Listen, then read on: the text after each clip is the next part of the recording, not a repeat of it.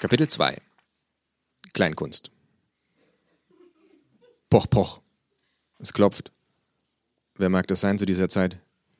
Ich gehe zur Tür und öffne. Ah, Sie sind's, sage ich. Hallo, sagt das Känguru. Darf ich reinkommen? Bitte, sage ich. Es hüpft an mir vorbei ins Wohnzimmer. Mögen Sie Nirvana? fragt es und fläzt sich in den Sessel.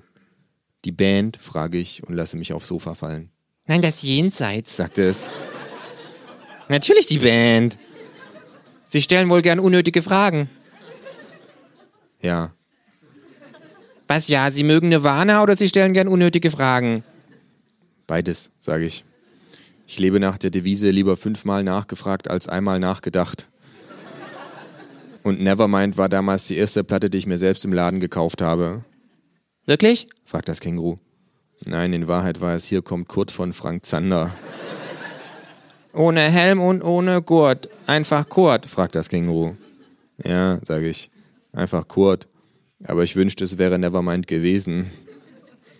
Sehen Sie mal, was ich zufällig dabei habe, sagt das Känguru und zieht eine ziemlich blaue Schallplatte aus seinem Beutel. Hätten Sie was dagegen, wenn ich die mal auflege? Ich habe nämlich zu Hause meine Anlage noch nicht angeschlossen und ich nicke und deute auf den Plattenspieler. Here we are now, entertainers. Darf ich fragen, was Sie beruflich machen? setzt das Känguru unser Gespräch fort. Wieso? frage ich.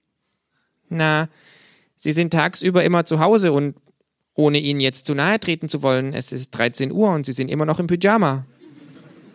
Ich bin, äh, naja, äh, irgendwie äh, äh, Künstler, sage ich. Ich arbeite nachts. Anschaffender Künstler? fragt das Känguru. Freischaffend heißt das. Ach so.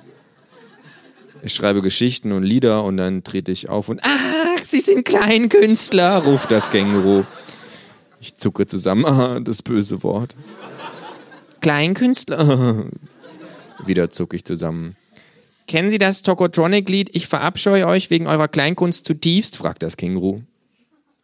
Ja, sage ich. Mag ich nicht. Verstehe. Und Sie? frage ich. Was machen Sie? Ich bin Kommunist, sagt das Känguru. Ach so. Was dagegen? Nee, nee. Das Känguru blickt mich herausfordernd an. Trotzki, frage ich. Ho Chi Minh, sagt das Känguru. Es deutet auf die Packung auf dem Tisch. Was denn das? Schnapspralinen, sage ich. Darf ich? Bitte, mag ich sowieso nicht. Es wirft sich zwei Pralinen in den Mund.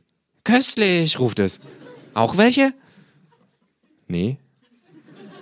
Mag ich nicht. Haben Sie nicht zugehört? Offensichtlich nicht, sagt das Känguru.